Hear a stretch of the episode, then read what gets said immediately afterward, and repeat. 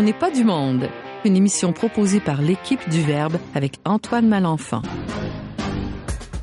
Aujourd'hui à l'émission, on fait un voyage dans l'histoire de l'Église des Autochtones et de la colonisation avec mon rédacteur en chef adjoint, James Langlois. On discute d'un texte d'Edith Stein sur l'éducation avec Anne-Sophie Richard, notre chroniqueuse philosophie, famille et féminité. Et finalement, on fait un bilan de la situation agroalimentaire du Québec avec Louis-Antoine Gagné, fermier de famille. Bref, on n'est pas du monde.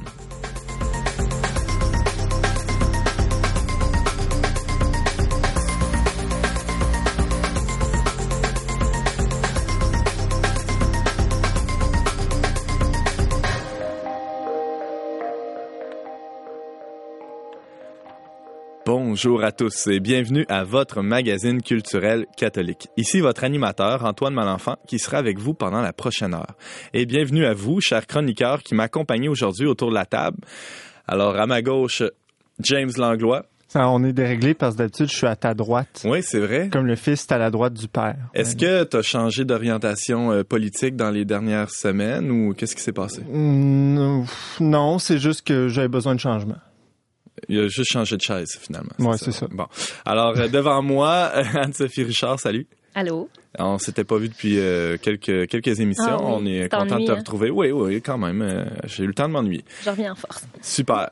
Et euh, pour une première visite à la table dont n'est pas du monde, Louis-Antoine Gagné, salut. Ouais, bonjour. On t'espérait depuis le début de la saison euh, d'automne, en fait. ouais, là, je partais ben, de loin. Hein, Et c'est- là, euh, quelques mois plus tard, tu arrives. Ça, la route a bien été. Ouais, c'est ça, t'arrivais de Stoneham, je Exactement. pense. C'est c'est loin, ça, Stoneham, hein, c'est ça qui Quelques mois. C'est ça. Je suis venu à genoux. Là, En raquette. À genoux parce que t'es un gars vraiment pieux, faut le rappeler, euh, pour les auditeurs qui te connaissent pas. Alors, euh, Louis-Antoine, toi, tu t'es fermier de famille. Qu'est-ce que ça fait, c'est un fermier de famille? Ça fait pousser des, des familles ou... euh? Ouais, ben pre- presque.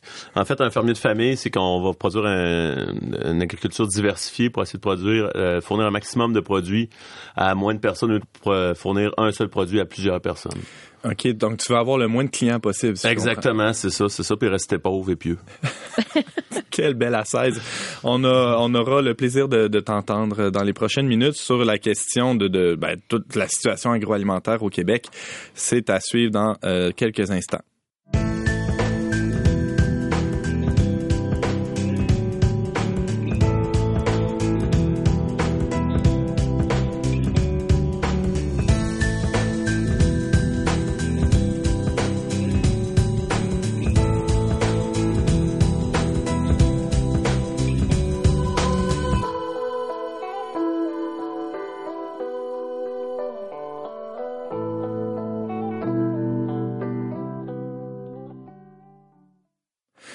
Mais tout d'abord, vous le savez, c'est pas la première fois qu'on en parle à l'émission, mais le dernier numéro de la revue Le Verbe contient un dossier sur les Premières Nations. À la fin de ce dossier-là, on trouve une petite rubrique qui donne quelques suggestions qui ont plu à notre équipe de rédaction. En fait, l'utilité de cette rubrique-là, c'est de permettre au lecteur d'aller un peu plus loin dans la réflexion. Alors, mon rédacteur en chef adjoint à la revue, James Langlois, nous a d'ailleurs signalé un texte dans cette rubrique, euh, un texte de la Conférence des évêques catholiques du Canada, un texte qui euh, a été rédigé pour le 500e anniversaire de l'évangélisation en Amérique.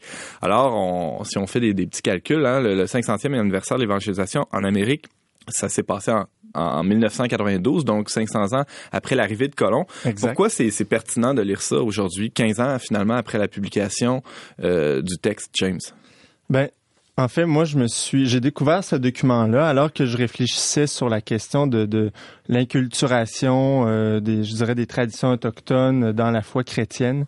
Je me suis mis à fouiller un peu parce que je cherchais à savoir si l'Église a- avait discuté de ça dans ses documents officiels et je suis tombé justement sur ce document-là qui est publié sur site, le site euh, de la conférence épiscopale euh, canadienne et euh, j'étais vraiment surpris euh, de la qualité de ce document. Je m'attendais pas à ça parce qu'on y dresse un portrait euh, très bien nuancé. J'aurai l'occasion d'y revenir, mais euh, non seulement de quel est le, le rapport de, de l'Église avec les communautés autochtones ici en Amérique depuis 500 ans, mais euh, le document aussi dresse un peu euh, un portrait de qu'est-ce qui pourrait advenir dans l'avenir.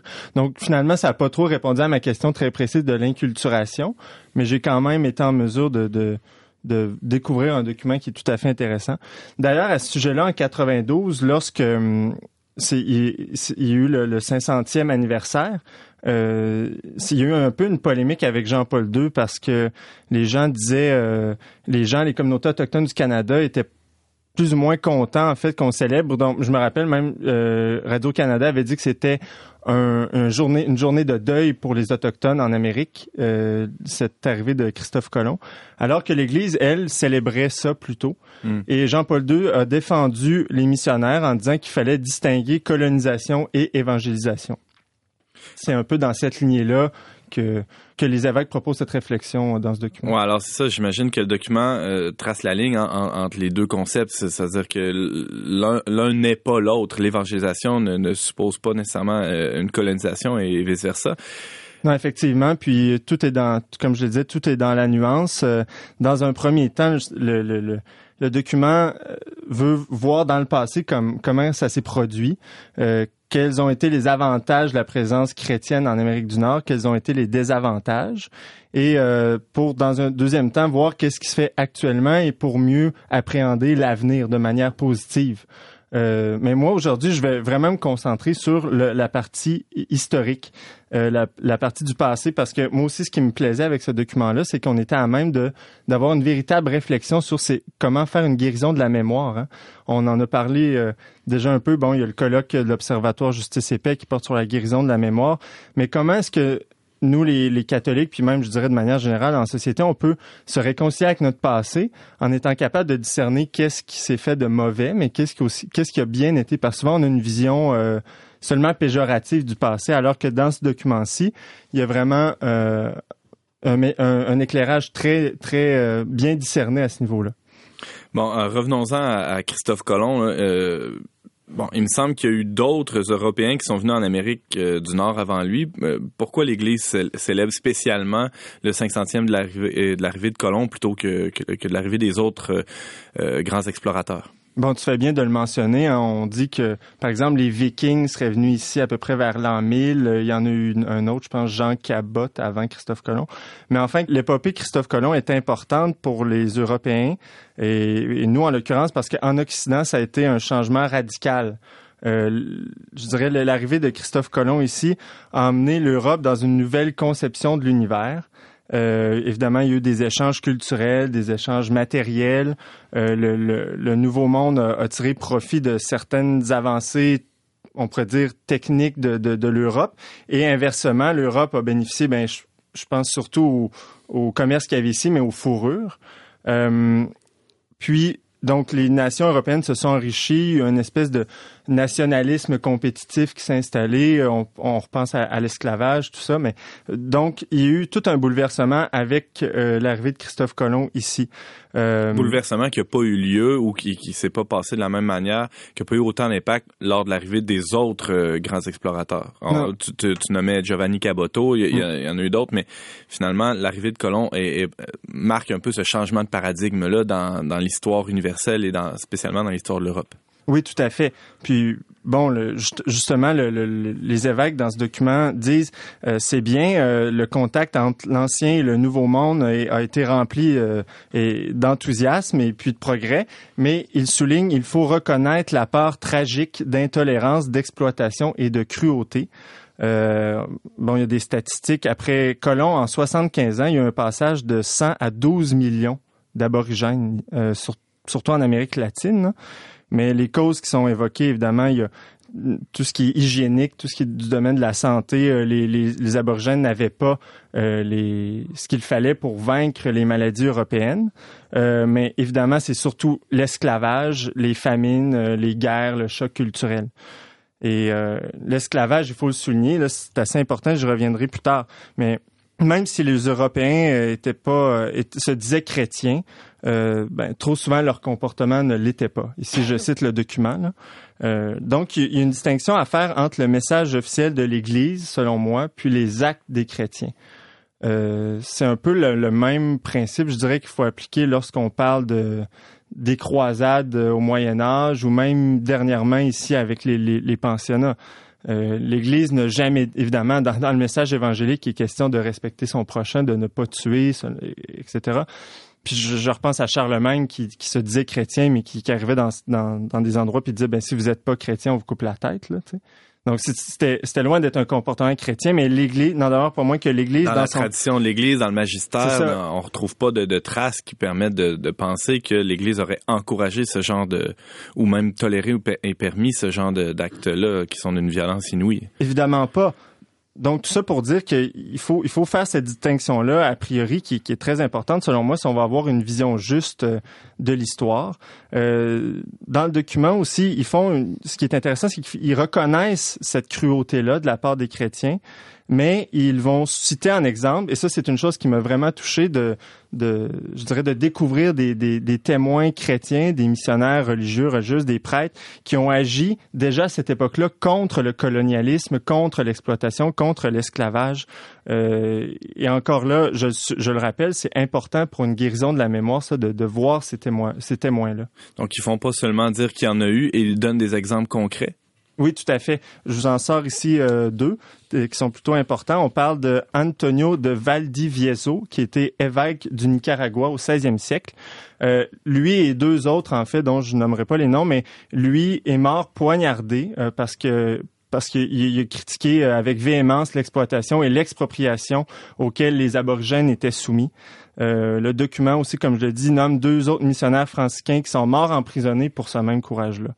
Euh, le plus connu, cependant, euh, relaté dans, le document selon les évêques, c'est Bartholomé de Las Casas, qui était ami de la famille de Christophe Colomb et qui est devenu évêque plus tard du Chiapas au Guatemala. lui, ils l'ont surnommé en fait l'apôtre des Indiens parce qu'il a beaucoup milité pour la libération du joug de l'esclavage et même plus tard des Noirs.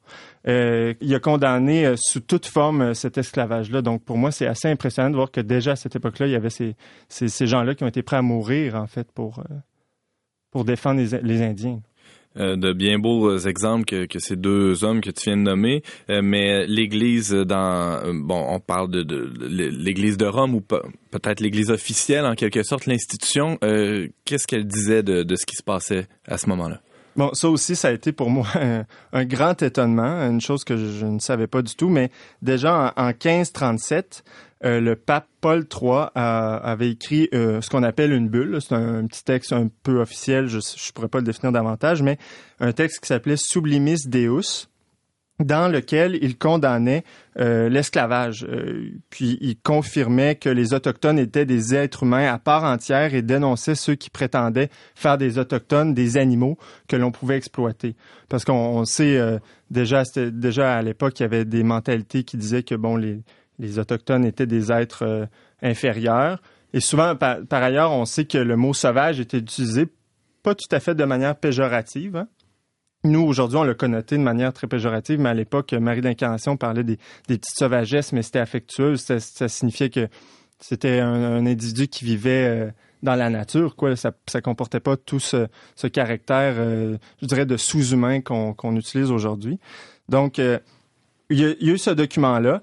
Et dans le premier siècle qui a suivi les voyages de Colomb, euh, le magistère de l'Église a écrit l'équivalent d'à peu près 1500 pages euh, sur ce sujet-là, sur euh, les, droits des Autochtones. Donc, elle ne faisait pas seulement justement réglementer les droits des Autochtones, mais elle soulignait que les, les missionnaires devaient adapter les rituels chrétiens aux coutumes autochtones puis même dans le concret, on pense ici à Marie de l'Incarnation, aux Saint-Martyr, qui ont appris les langues indigènes, puis qui ont consigné par écrit les traditions et les cérémonies locales de, ces euh, nations-là. En fait, qui sans, ce travail-là des, missionnaires, on ne saurait peut-être même pas aujourd'hui qu'est-ce qu'il en était à l'époque.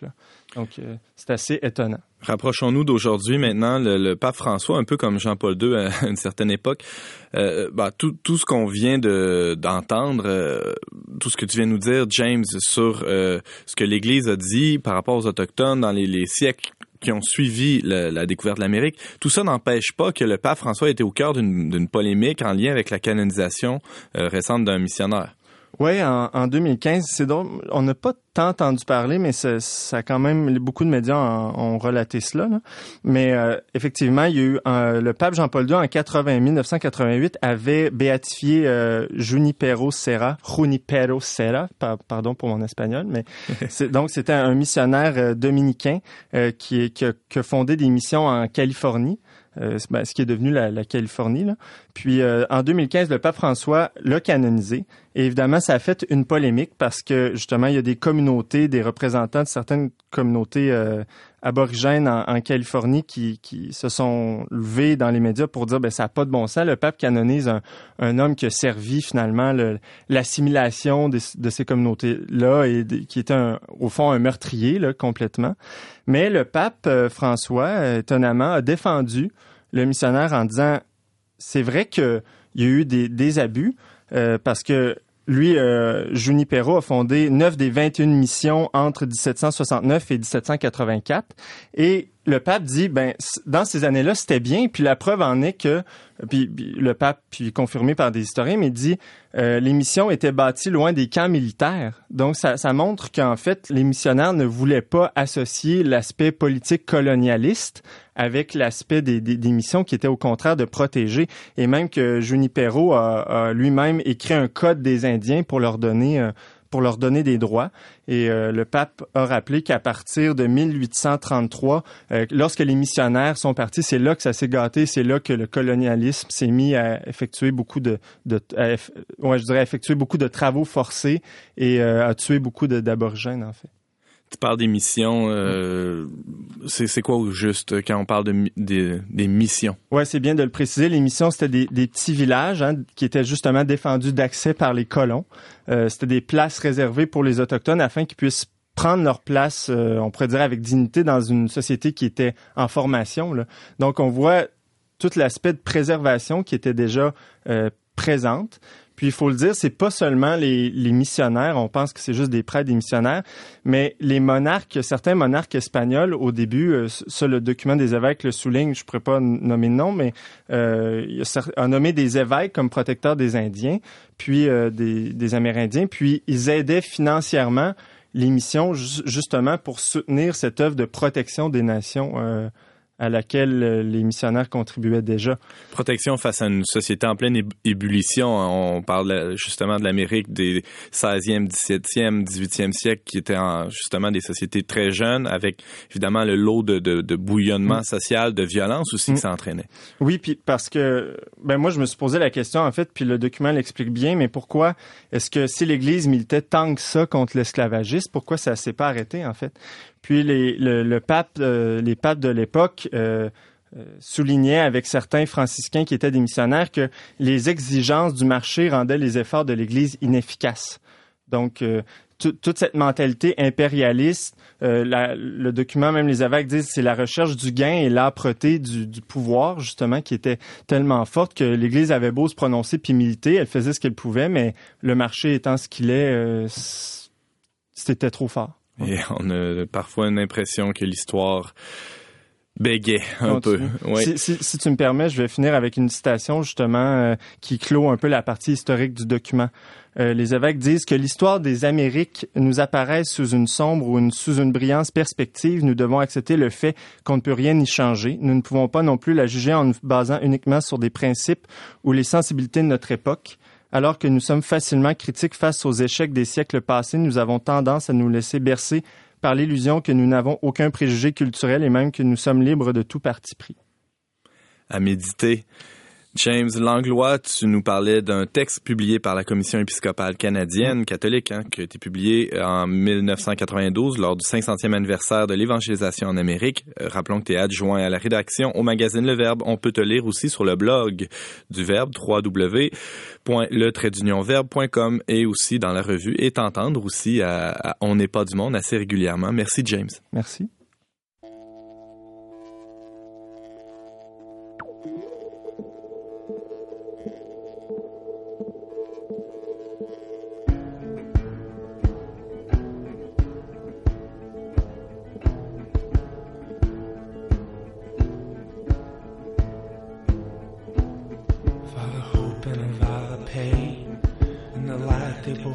Same.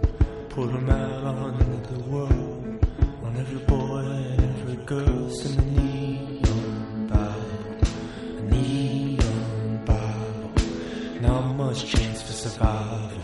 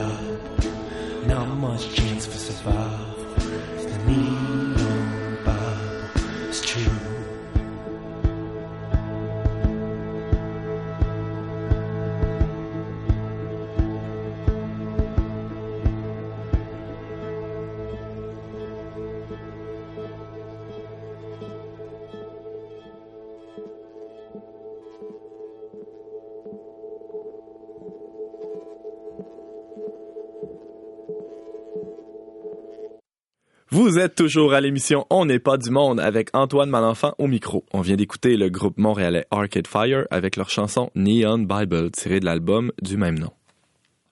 L'éducation fait partie des grands enjeux de notre société. On n'a qu'à regarder la, part du budget provincial investi dans ce domaine de la vie. On voudrait bien trouver la méthode parfaite pour élever nos enfants et faire des personnes heureuses qui portent du fruit dans la société. On sait bien toutefois que les parents et les éducateurs, étant des humains limités eux aussi, peuvent pas vraiment atteindre parfaitement cet objectif. Donc, patience et miséricorde sont de mise. L'enjeu se déroule aussi sur le plan social lorsqu'il est question de proposer des programmes éducatifs dans les écoles. En vue de quoi veut-on former les personnes? Des visions s'affrontent, elles sont multiples. Anne-Sophie Richard, toi qui es maman et étudiante en philosophie, t'es tombée sur un texte qui t'a semblé assez pertinent pour parler d'éducation. C'est un texte écrit par une sainte. Oui.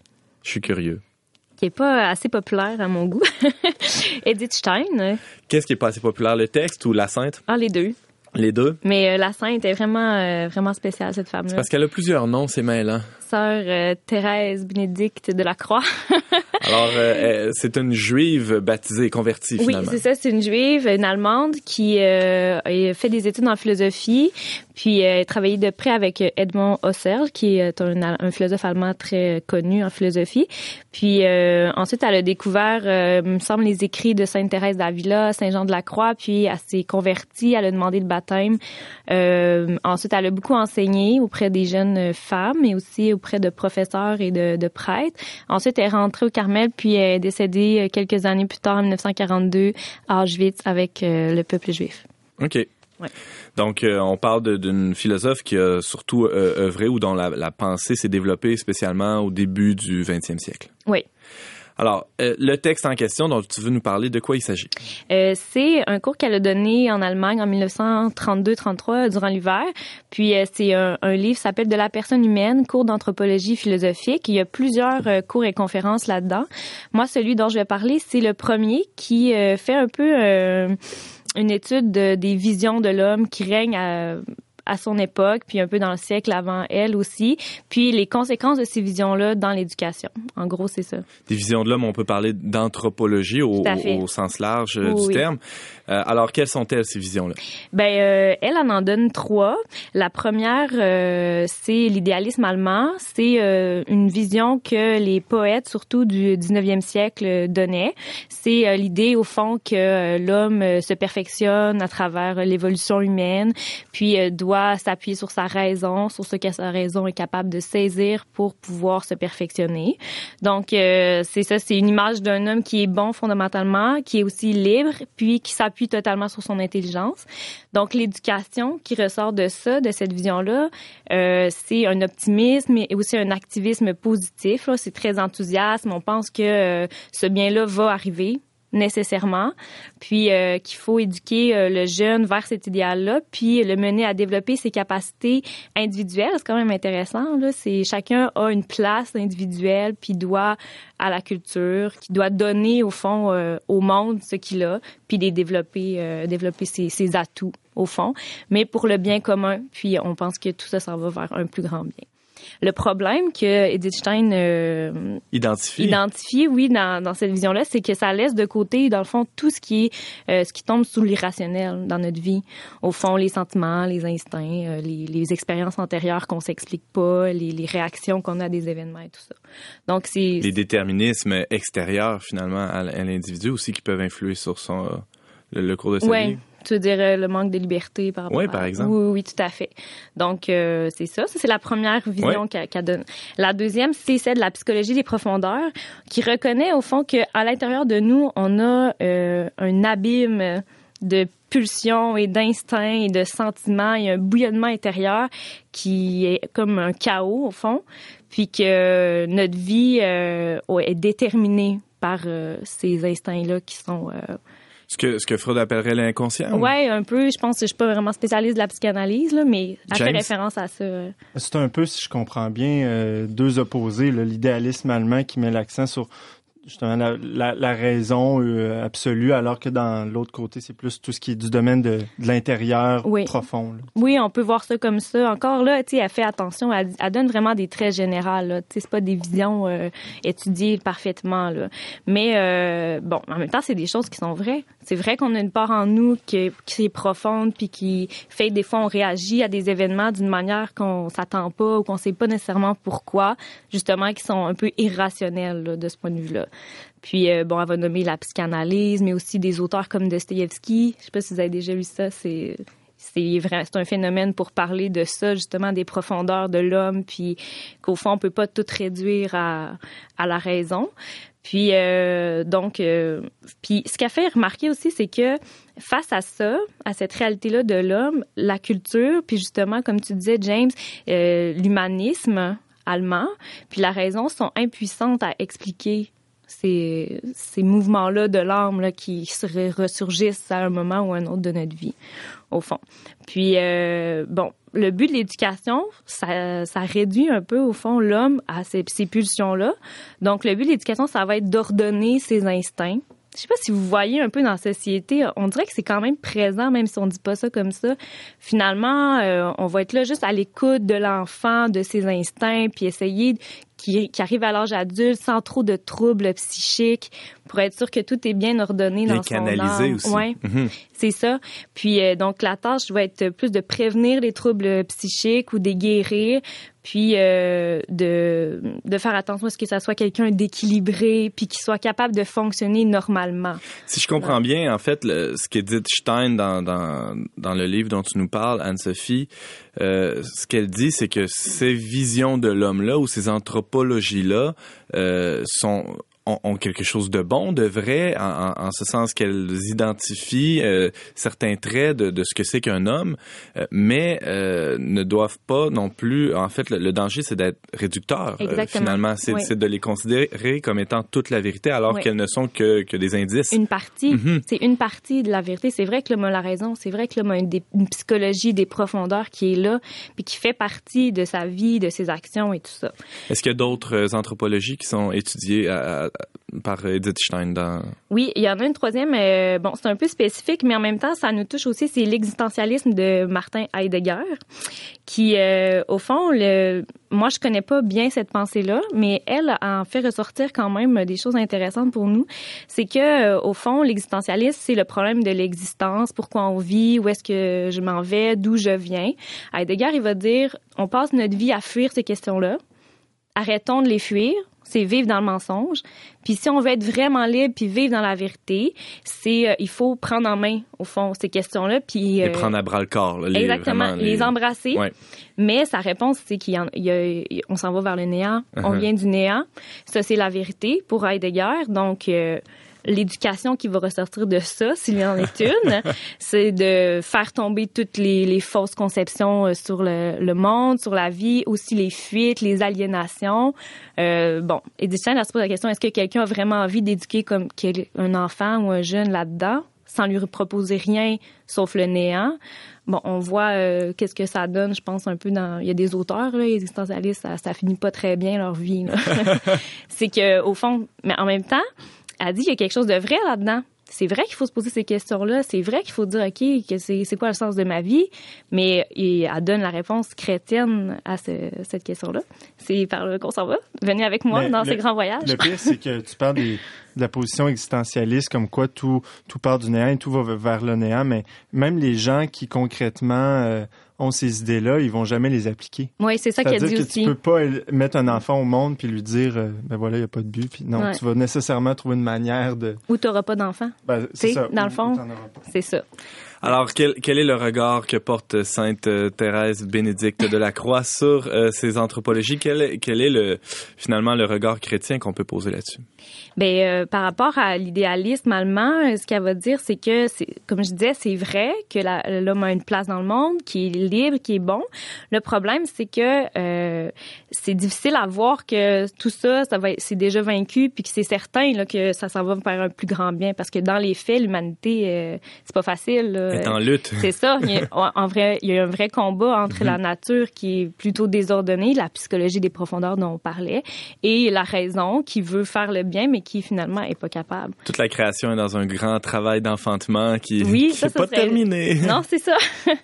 mais euh, donc c'est ça, ça veut dire que c'est incomplet pour les trois euh, les trois visions, c'est incomplet, puis que au fond, euh, ben, on peut passer peut-être tout de suite à la conséquence euh, de la vision chrétienne parce que j'en ai parlé un petit peu dans euh, mais au fond, c'est se rappeler que chaque personne a une mission sur la terre, a une place, qui est une créature de Dieu aussi. Bon, nous comme parents, euh, je sais pas si vous avez des enfants. Oui, hein? il y en a qui en ont tout à terre, mais on, on les met au monde, nos enfants, mais on les connaît pas euh, entièrement. La seule personne qui les connaît, c'est Dieu entièrement. Donc, l'éducation, ça va être de réveiller en l'enfant euh, sa vie spirituelle, qui est une vie de liberté, une vie de connaissance, d'amour, mais euh, lui faire découvrir que Dieu a un plan pour lui, puis aussi d'être conscient que a, dans l'éducation, il y a la nature de l'enfant qui est faite d'une manière, qui apprend aussi d'une certaine manière. Tous les enfants sont différents. Puis il y a aussi sa liberté, évidemment, qu'un jour peut rejeter l'éducation qu'on donne ou euh, rendre les efforts qu'on fait nuls. Puis ensuite, il y a aussi l'insuffisance de l'éducateur, c'est-à-dire euh, les limites, euh, bon, affectives, mais aussi intellectuelles, puis aussi les limites que la personne, c'est un individu, notre enfant, qui est différent de nous, puis qu'on peut pas connaître entièrement son intérieur, puis comment il réagit à nos actions et tout ça. Mais évidemment, la loi euh, ultime, c'est celle de l'amour. C'est celle qui va euh, surpasser euh, tous ces, Ces manques-là, ces ouais. Difficultés-là, au fond, ouais. James. Je ne sais pas si Edith Stein en parle concernant l'anthropologie chrétienne, mais une chose, moi, qui me frappe dans le discours euh, contemporain, c'est que on pense que tous les, les mots, les MAUX, là, tous les problèmes sociaux, euh, économico, euh, psychologiques, tout ce que tu veux, résultent d'un manque d'éducation. Dans le sens que il, s'agit juste de, donner plus de connaissances, puis de mieux éduquer, puis on va régler les problèmes. Alors que finalement, dans la- l'anthropologie chrétienne, on dit l'homme, à cause du péché originel, à cause de, de son incapacité à faire le bien, euh, peut connaître le bien et ne pas et ne pas arriver à le faire. Alors ça, c'est important de comprendre. On a beau l'homme a beau plus connaître, puis il peut pas savoir davantage. euh, C'est ça, ça dépend de aussi faire quelle connaissance. C'est-à-dire, c'est justement, c'est vrai, j'en ai pas parlé, mais pour compléter la vision euh, de l'homme chrétien, c'est euh, aussi le péché originel qui est la cause du chaos des instincts, par exemple, qui est la cause du, des bouillonnements Mm. intérieurs qu'on n'est pas capable de contrôler. Puis, euh, mais quand on le sait que c'est le péché originel, puis qu'on sait que le véritable homme, c'est l'homme avant la chute et le Christ aussi, c'est ça qu'elle donne comme im- image, comme but visé, c'est d'être uni à Dieu chacun individuellement, mais aussi humainement. Puis aussi, elle dit la différence des sexes est importante aussi tu sais, ça l'éclaire tout ça, la vision chrétienne, ça l'englobe l'homme entièrement, pas juste une partie comme les autres visions qu'on a données au début. hein. Il y a quelque chose d'intéressant aussi par rapport à l'éducateur, c'est-à-dire c'est une véritable invitation à l'humilité de la part de l'éducateur, se sachant limité, va, porter un soin particulier euh, à sa manière de transmettre ce qu'il a à transmettre. Tout à fait. Puis dans le fond, elle a fini le texte en disant que euh, il faut euh, avoir confiance justement au, pla- à- en Dieu qui va nous donner les grâces. Puis ça va des deux bords. Pour l'enfant et le jeune, doit avoir confiance aussi en Dieu qui va l'aider à voir quelle est sa place et quelle est sa mission euh, sur la terre.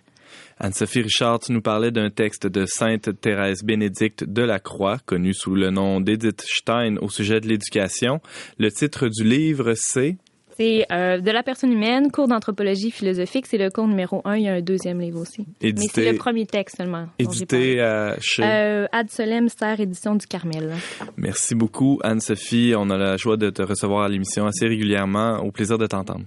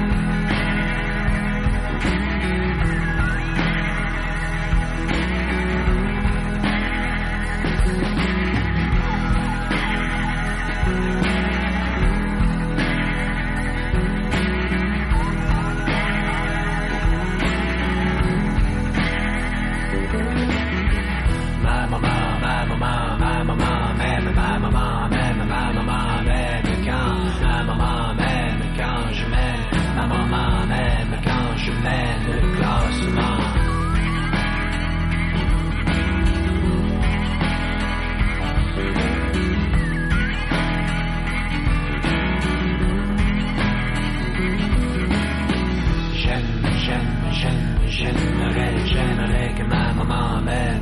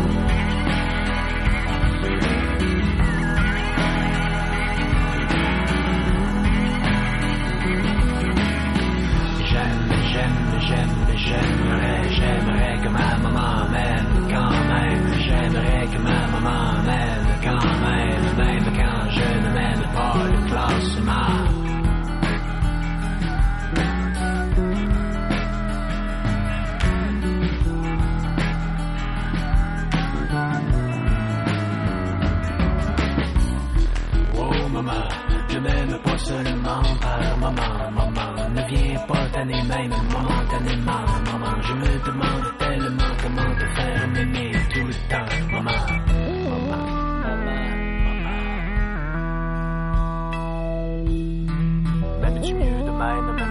même, m'aimerais-tu pas mal mieux? Blême, m'aimes-tu pas mal à genoux? M'aimes-tu mieux de même, m'aimerais-tu pas mal mieux? M'aimerais-tu pas mal mieux blême, m'aimes-tu pas mal à genoux? M'aimes-tu mieux de même, m'aimerais-tu pas mal mieux? M'aimerais-tu pas mal mieux blême, m'aimerais-tu pas mal? M'aimes-tu mieux pas mal mieux? Blême, m'aimerais-tu pas mal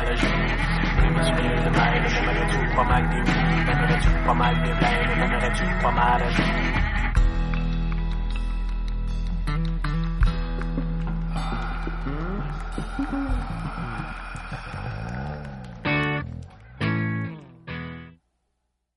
Vous êtes toujours avec Antoine Malenfant au micro dont n'est pas du monde. On vient d'entendre la chanson intitulée Mom de Daniel Boucher, tirée de son album La Patente.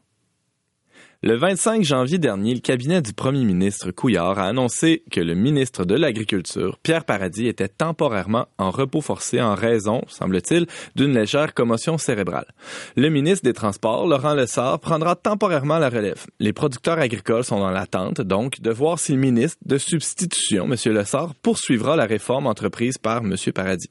Alors, les, raisons de cette réforme sont nombreuses et les agriculteurs, en l'occurrence, hein, les membres de l'UPA, l'Union des producteurs agricoles, suivent de très près le dossier. On reçoit aujourd'hui Louis-Antoine Gagné, qui est fermier de famille et aussi conseiller municipal dans la ville de Stoneham.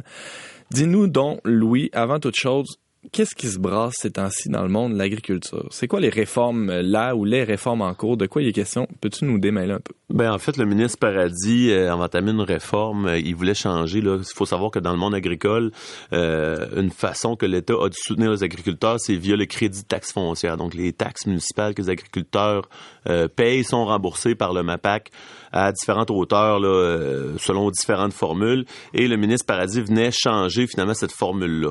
Aussi, dans la réforme qu'il proposait, il y avait un changement majeur pour l'UPA, c'est-à-dire que les producteurs agricoles n'étaient plus obligés de cotiser à l'Union des producteurs agricoles pour bénéficier du crédit de taxe foncière.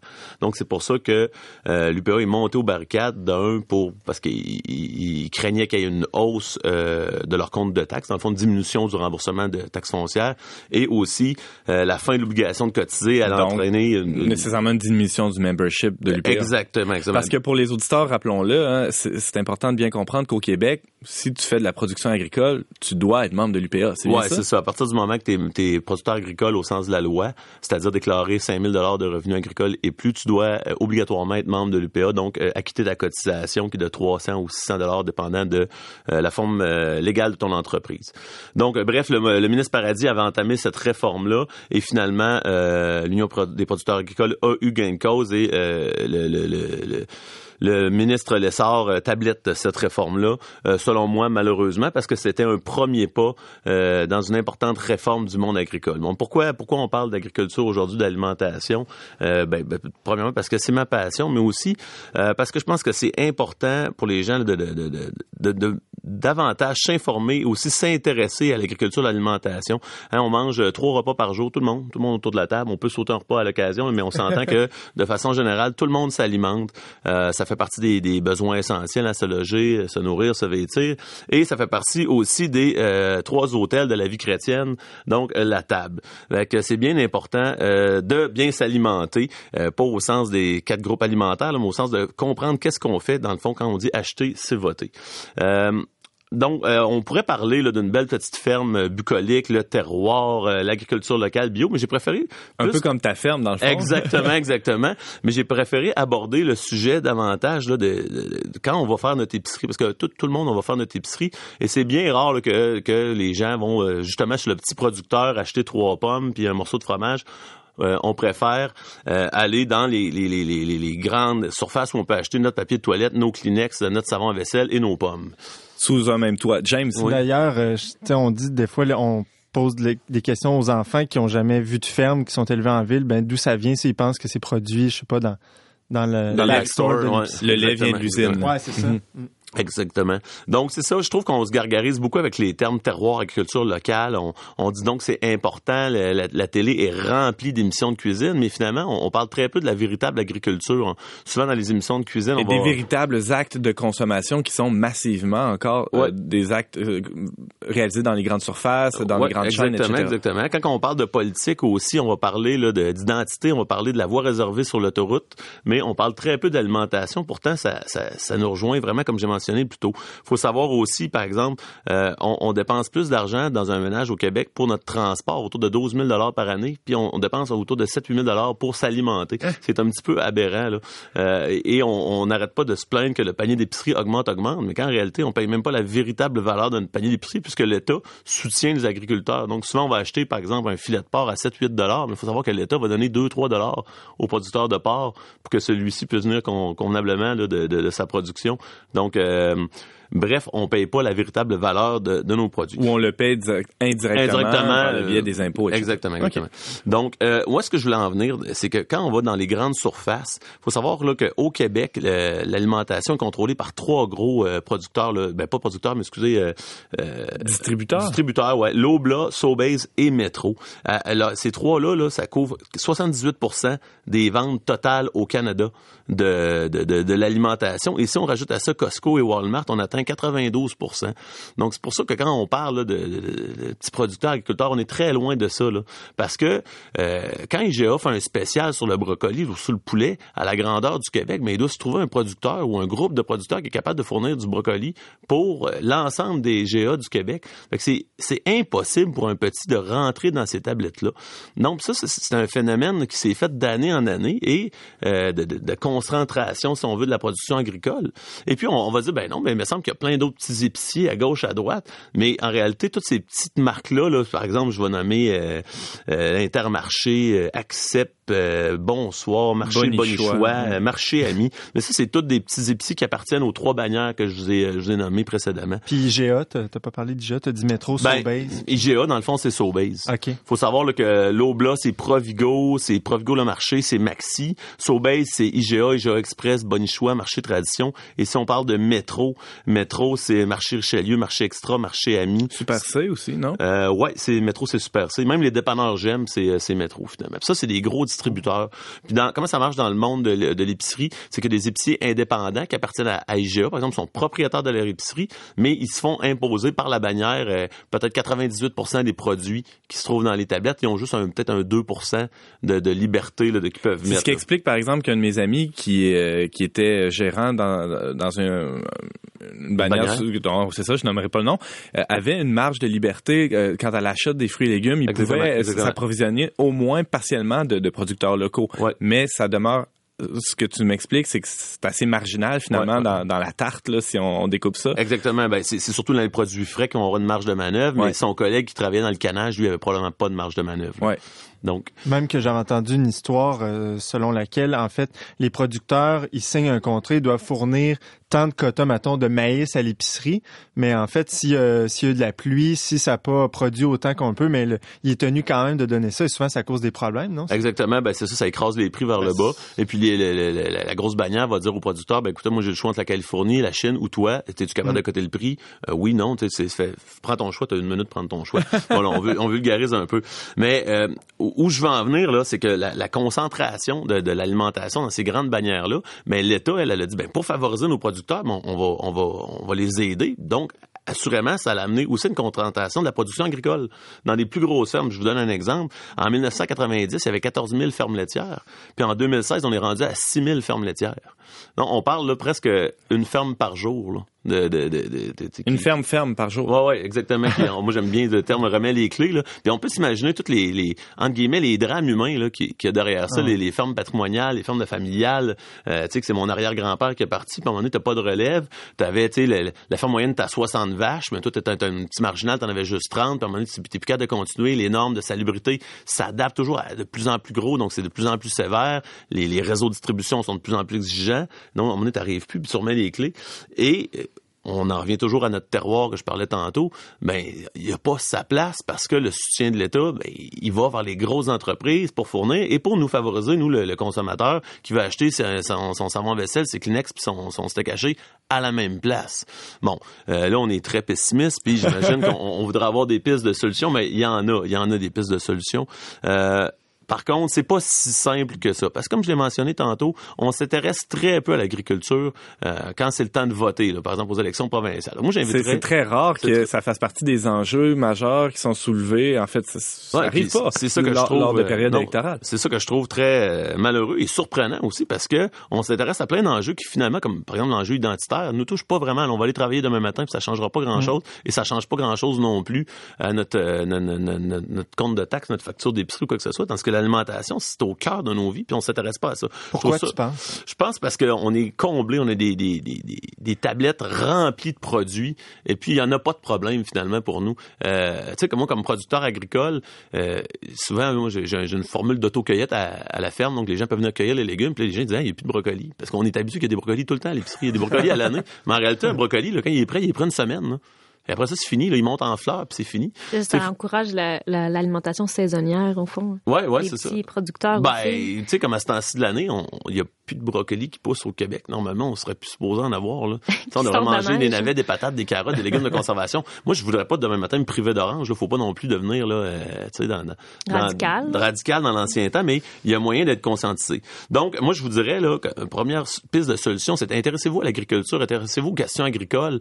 Euh, quand vous rencontrez des politiciens, même si ça arrive pas souvent, tu sais, par- parlons d'agriculture davantage, autre que des émissions avec Ricardo. Quoi que j'ai rien contre Ricardo, là, mais euh, tu sais, Mais que le lien entre la, la, la, pour reprendre la formule consacrée, entre la table et la terre se fasse un peu mieux. qu'on- oui, exactement, exactement. Puis intéressons-nous à, tu sais, c'est- des, des, des sommes considérables qui sont investies à chaque année en agriculture. Ben, intéressons-nous à où vont ces sommes. Est-ce que on soutient la petite agriculture, la moyenne, la grosse? Est-ce qu'on soutient l'agriculture d'exportation, dans le fond? Est-ce que, on, on- comme, comme personne qui vote, comme personne qui paye des taxes, des impôts, on souhaite soutenir les producteurs de porc qui exportent au Japon, par exemple? Tu sais, j'ai- pas la réponse à cette question-là, mais c'est une question qui, tu sais, qu'on, on- qui mérite d'être se- posé, qui- qui est légitime de se poser. Publique. Euh, en fait, c'est tout est une question de choix. C'est pas que c'est nécessairement une mauvaise chose de soutenir un producteur de porc qui veut euh, exporter Non, non, exactement, au, exactement. au Japon. Mais euh, si on veut euh, tout mettre dans la balance, ben en fait, abordons les questions euh, plus largement et demandons-nous est-ce qu'on devrait aussi soutenir euh, un, petit, un petit producteur. Bon, peut-être que certaines personnes vont, vont dire que tu prêches pour ta paroisse Ben, comme, tout à pe- fait, comme tout à fait. petit producteur. Ben oui, tout à fait. Je peux pas m'empêcher de penser aussi à, à ce que le pape a, a écrit dans Laudato aussi, le- l'encyclique Loué sois-tu Seigneur, qui qui fait d'innombrables liens finalement entre toute cette tous les intervenants, tous les agents de, cette chaîne de production-là, euh, où le pape encourage évidemment euh, les fidèles, mais toute personne de bonne volonté à, bon, évidemment s'informer, mais aussi euh, prendre conscience que ces choix-là de consommation, aussi les, choix politiques, mais les choix du consommateur ont un impact et on, doit en prendre conscience davantage. James. Mais je voulais te demander justement, là, Antoine disait, ben, tu prêches pour ta paroisse, mais tu sais, comment, j'écoute, je me mets à la place des gens qui t'écoutent, disent, on est d'accord avec ce que tu dis, on voit le problème, mais tu sais, comment c'est possible financièrement pour une famille de dire, ben, je vais payer un peu plus cher pour ci, pour ça, pour encourager mon producteur local? Tu sais, Est-ce que c'est rentable au bout du compte? C'est Ben, où la rentabilité? Euh, il faut le voir sur de, de plusieurs façons. Là.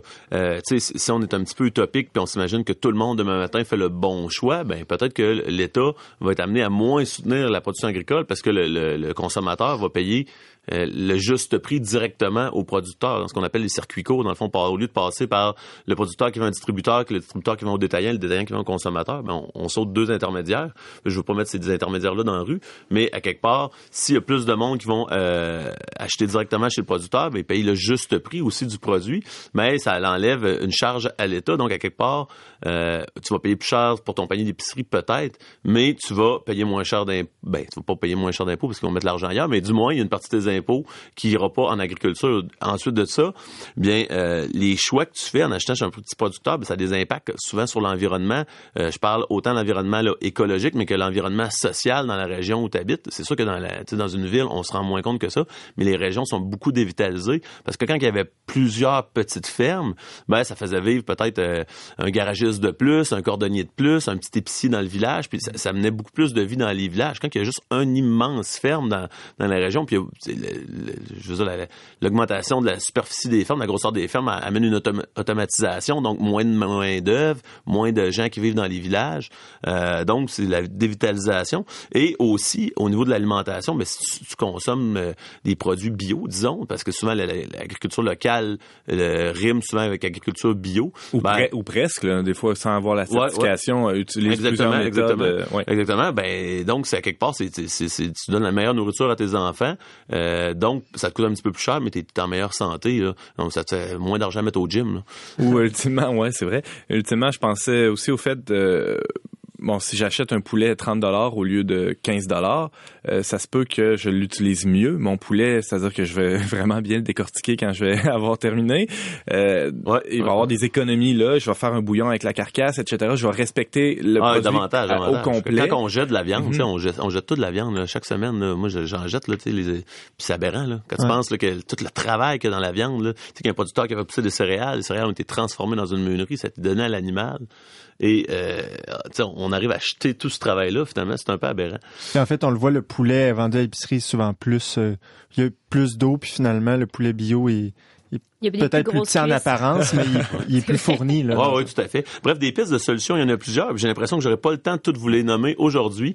Donc, euh, j'espère être invité à une prochaine émission pour continuer euh, sur ces pistes de solutions. Sans l'ombre d'un doute, Louis-Antoine Gagné, tu nous dressais un portrait agroalimentaire du Québec, en fait un, un brossage de portraits. Là, finalement, on pourra euh, y revenir assurément.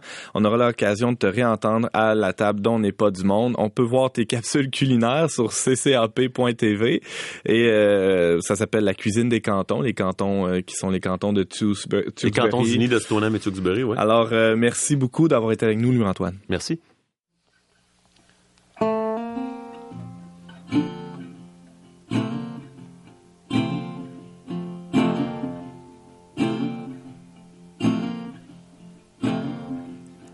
Camarade, tu passes, invisible dans la foule. Ton visage disparaît dans la marée brumeuse de ce peuple au regard épaillé sur ce qu'il voit, la tristesse partout, de beaux yeux de hublot. Qui donc démêlera la mort de l'avenir?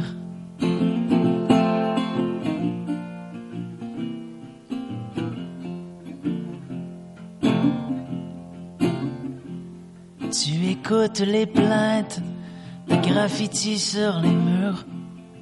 Tu touches les pierres de l'innombrable solitude. Tu entends battre dans l'ondulation des épaules ce cœur lourd par la rumeur de la ville en fuite. Qui donc démêlera la mort de l'avenir?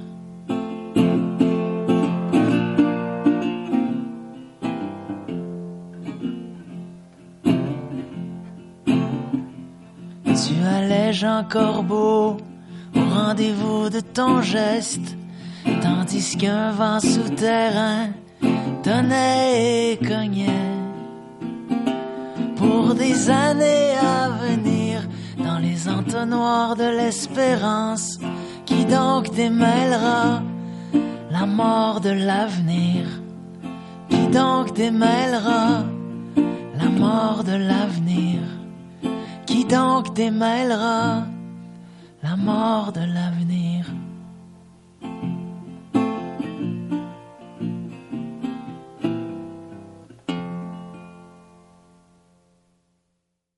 On vient d'entendre Le Camarade, poème de Gaston Miron, interprété par Vincent Vallière sur l'album 12 hommes rapaillés, volume 2. On recevait cette semaine euh, à l'émission mon rédacteur en chef adjoint James Langlois, notre chroniqueuse philo et famille euh, Anne-Sophie Richard et le fermier de famille justement et conseiller municipal à Stoneham Louis-Antoine Gagné. Merci d'avoir été des nôtres. On vous attend la semaine prochaine, même heure, même antenne pour un autre magazine dont n'est pas du monde. Au choix musical, James Langlois à la réalisation technique, Yannick Caron à l'animation Antoine Malenfant. Cette émission a été enregistrée dans les studios de Radio Galilée.